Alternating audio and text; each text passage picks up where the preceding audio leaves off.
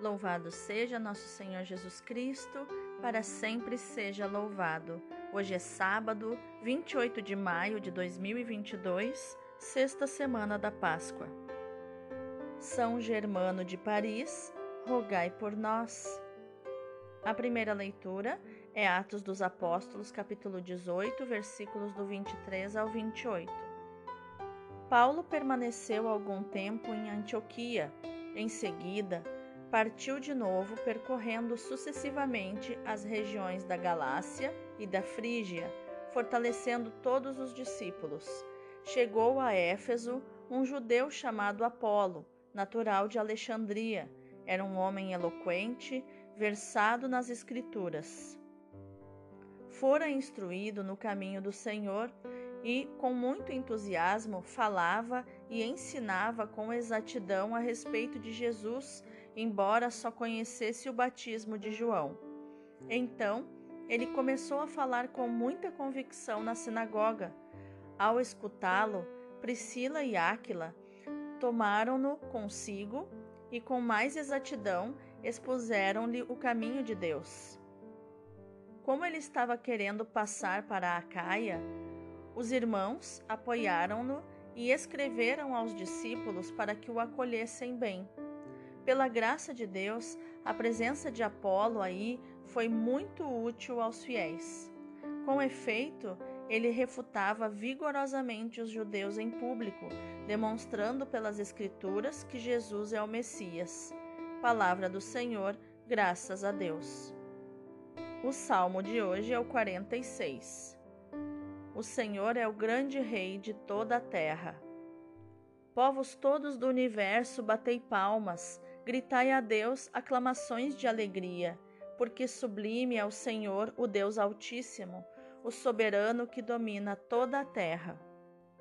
Porque Deus é o grande Rei de toda a terra, ao som da harpa acompanhai os seus louvores. Deus reina sobre todas as nações, está sentado no seu trono glorioso. Os chefes das nações se reuniram com o povo do Deus Santo de Abraão, pois só Deus é realmente o Altíssimo e os poderosos desta terra lhe pertencem. O Senhor é o grande Rei de toda a terra. O Evangelho de hoje é João, capítulo 16, versículos do 23b ao 28. Naquele tempo, disse Jesus aos seus discípulos: em verdade, em verdade vos digo: se pedirdes ao Pai alguma coisa em meu nome, ele vô-la dará. Até agora nada pedistes em meu nome. Pedi e recebereis, para que a vossa alegria seja completa. Disse-vos estas coisas em linguagem figurativa. Vem a hora em que não vos falarei mais em figuras, mas claramente vos falarei do Pai. Naquele dia pedireis em meu nome, e não vos digo que vou pedir ao Pai por vós, pois o próprio Pai vos ama. Porque vós me amastes e acreditastes que eu vim da parte de Deus. Eu saí do Pai e vim ao mundo, e novamente parto do mundo e vou para o Pai. Palavra da salvação, glória a vós, Senhor. Então, meus amados, Quais os ensinamentos de inteligência emocional e espiritual nós podemos encontrar nos textos de hoje? Lembrando que a liturgia que nós fazemos aqui do sábado é própria do sábado mesmo. E raramente você participará de uma missa no sábado que traga esta liturgia própria do sábado, porque como as missas são depois das 18 horas, elas já podem utilizar a liturgia de domingo então, provavelmente, pelo menos aqui na minha, na minha comunidade é assim, né, na paróquia que eu participo. É, quando vou à missa é sábado às 18 horas, é a mesma liturgia de domingo. E quando vou no domingo, às 19 horas, é a, é a liturgia de domingo mesmo. Agora, muitas vezes participei no sábado de, de missas na comunidade Emanuel, que eram antes das 18 horas, e foi utilizada a liturgia de sábado, que é esta mesma que a gente medita na Lexio Divina aqui com você nos sábados, tá bom? A primeira leitura nos mostra que Paulo prossegue a sua viagem missionária pela Galácia e pela Frígia. Os seus companheiros, o casal Priscila e Áquila, ficam em Éfeso, onde conhecem Apolo, um notável pregador, teólogo e missionário que, todavia, não tinha uma boa formação cristã. A sua pregação sobre Jesus era incompleta. E é o casal amigo de Paulo que lhe expõe com mais precisão a via, o caminho do Senhor, como nos diz o versículo 26 da primeira leitura. É interessante esta intervenção de dois leigos em relação a um teólogo missionário com a envergadura de Apolo. Toda a igreja participa na obra da evangelização, cada um com seus limites, mas sempre com o apoio e a proximidade dos irmãos. Apolo, uma vez atualizado, né, dentro de um, uma postura humilde, de ouvir dois leigos que em algumas coisas saberiam menos que ele, mas em outras coisas sabiam mais sobre Jesus do que ele. Então, uma vez atualizado, vai dar um, uma contribuição notável para o enraizamento da fé na Grécia, o papel de Apolo será muito importante na evangelização da Grécia. Já no Evangelho, nós vemos que os discípulos não estavam acostumados a rezar em nome de Jesus, como é, nos diz o versículo 24. A vinda do Espírito Santo inaugura um tempo novo no qual poderão dirigir-se ao Pai em nome de Jesus, porque o seu Senhor, em força da sua passagem para o Pai, se tornou o verdadeiro mediador entre Deus e os homens. Depois, Jesus lança um olhar ao passado para dizer que se serviu de palavras e imagens que encerravam um significado profundo que nem sempre os discípulos podiam compreender. Mas, no futuro, depois da Páscoa, as suas palavras foram compreendidas e atingiram o íntimo dos corações, graças à intervenção do Espírito Santo. A oração será o lugar onde os discípulos conhecerão a relação profunda que existe entre Jesus e o Pai e de Jesus e do Pai com eles. O perfeito entendimento no amor e na fé com Jesus fará com que a oração dos discípulos seja feita de modo conveniente e por isso aceita pelo Pai. Por causa disso, seja aceita pelo Pai. Então, colocado aí o contexto dos, das leituras de hoje na nossa Lexio Divina, vamos meditar mais profundamente na palavra de hoje. Pedi e recebereis, a vossa alegria será completa. Estas palavras de Jesus nos mostram o seu amor por nós. Ele está disposto a nos dar tudo o que desejamos. Só temos que apresentar os nossos pedidos ao Pai em seu nome. Ele nos garante que o Pai nos ama, porque nós amamos a Ele, Jesus, e acreditamos que Ele saiu de Deus, como nos diz o versículo 27. Saí do Pai e vim ao mundo, agora deixo o mundo e vou para o Pai, afirma Jesus no versículo 28. Jesus volta para o Pai, nos levando com Ele. Assim, a nossa oração de súplica é uma entrada no amor recíproco do Pai e do Filho. O que pedimos ao Pai nos é concedido em nome do Filho. E nós devemos pedir em nome do Filho, porque ele está junto do Pai, vivo a interceder por nós. O Pai nos escuta, mas também o Filho nos escuta.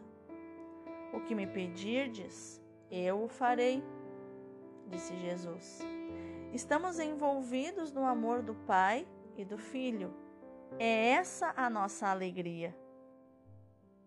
Esta página de, do Evangelho de João nos provoca, né? me provoca e vem provocar você também. Por que alcanço tão pouco? Por que sou tão pouco eficaz? Por que é que a minha alegria é tão raramente plena? E mais ainda, como é que o mistério da união do filho com o pai me atrai tão pouco? Como é que sinto tão pouco o poder de Deus na minha ação, na minha vida, na minha história?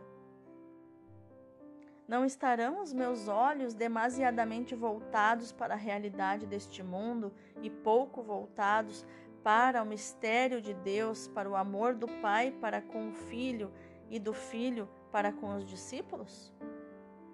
O olhar para o mundo é certamente necessário, mas não me ajudará a salvá-lo, senão o olhar com os olhos e com o coração do Pai que deu o Filho para salvar o mundo e quer nos envolver nessa aventura decisiva. O olhar de Deus me levará a ver as necessidades, muitas vezes escondidas, das pessoas e a encontrar para elas não só remédio humano, mas também remédio divino, a alegria completa de lhes apresentar o amor que tudo redime.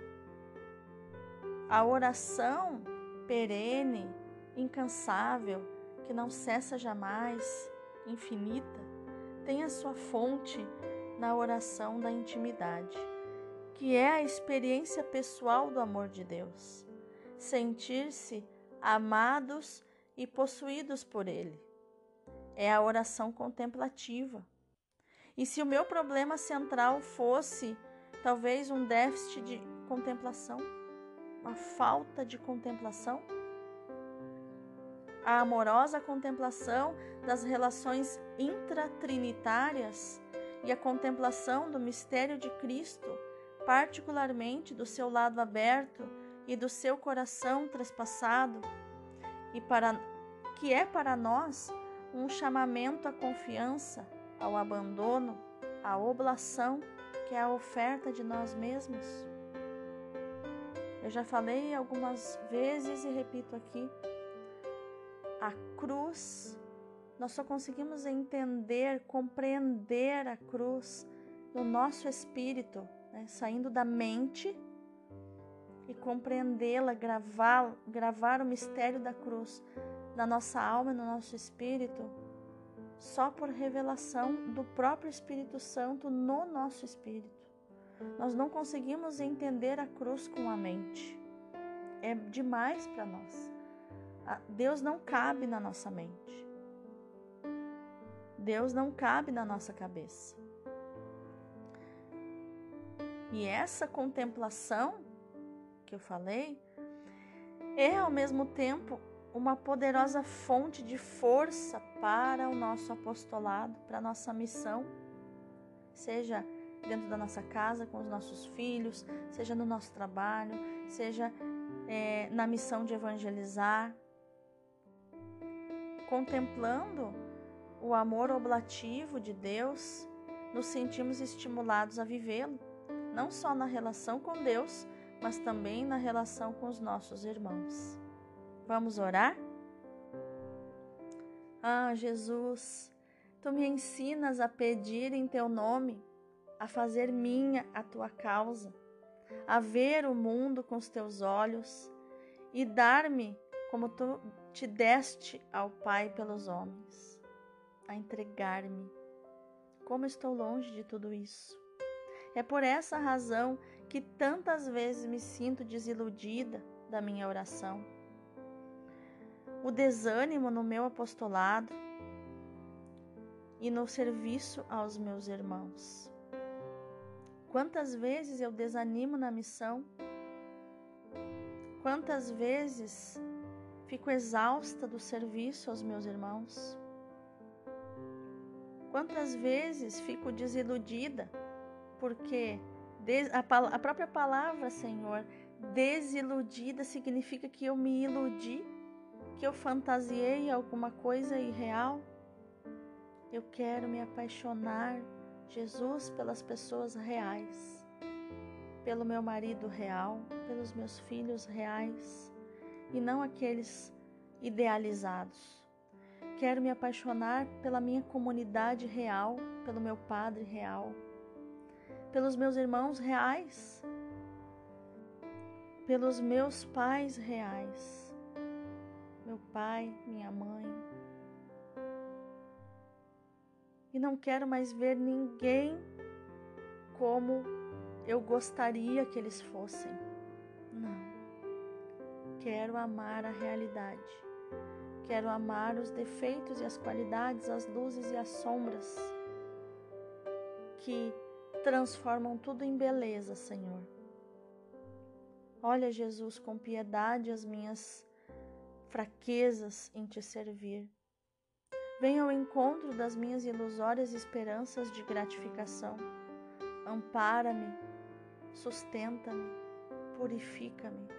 Dá-me um coração semelhante ao teu. Dá-me o impulso desinteressado do teu amor. Ajuda-me a amar contigo e como tu amas, Senhor. Não amar os milagres que o Senhor pode fazer, as coisas que o Senhor pode pedir ao Pai por mim, realizar na minha vida. Mas ajuda-me a te amar, Senhor, por tudo que tu és, por tudo que o Senhor significa na minha vida, no meu coração na minha história, na minha existência e na existência da humanidade. Muito obrigada, Jesus, porque o Senhor morreu na cruz para me salvar, porque o Senhor derramou todo o seu sangue, não poupou nenhuma gota, para que hoje eu vivesse na liberdade dos filhos de Deus. Amém. Vamos contemplar esta palavra? O encorajamento à oração é um dos primeiros ensinamentos do Sermão da Montanha. Nosso Senhor rezava muito, juntava o exemplo às suas exortações. Jesus nunca ensinou algo que ele mesmo não fizesse. Jesus deu exemplo de tudo o que ele queria nos ensinar. Jesus andava o tempo todo em intimidade com o Pai mas tirava tempo para estar com o Pai, estar com o amado, né, com o seu amado Pai. E a oração deve ser para nós esse bálsamo, esse momento de descanso, onde eu não rezo para que Deus faça coisas melhores para mim. Não. Eu rezo para que eu faça coisas melhores para Deus, para que eu seja melhor para Deus, para que eu trate o Pai com mais amor, para que eu conheça o coração do Pai. Saia um pouco do meu umbigo e olhe para o Pai que me ama. Jesus se retirava para a solidão para rezar. Passava lá muitas vezes à noite rezando. Passou 40 dias no deserto rezando. Rezava por nós, rezava também para nos dar o exemplo da oração. Muitas vezes recomendava a oração aos seus discípulos. Dizia-lhes como é preciso rezar sempre e sem cessar. Como a oração é poderosa para mover o mundo espiritual e o mundo material. Jesus tinha uma ânsia de mostrar aos seus discípulos como a perseverança na oração é eficaz para obter o que se pede e propunha-lhes a parábola do juiz e da viúva. A viúva incansável, imparável, é muito é até engraçada essa essa passagem, porque nos faz imaginar né, a, a viúva surgindo debaixo da terra, surgindo debaixo do, da pedra, dizendo: Faz justiça para mim, juiz. Faz justiça para mim. Aparecendo assim, ele, ele no. Eu fico imaginando, né? A palavra não diz isso, mas eu fico imaginando assim, ele tomando banho, ela aparecendo na janelinha do banheiro, assim: Faz justiça para mim, juiz. É assim a oração perseverante, né? A pobre viúva veio várias vezes pedir justiça ao juiz, mas em vão.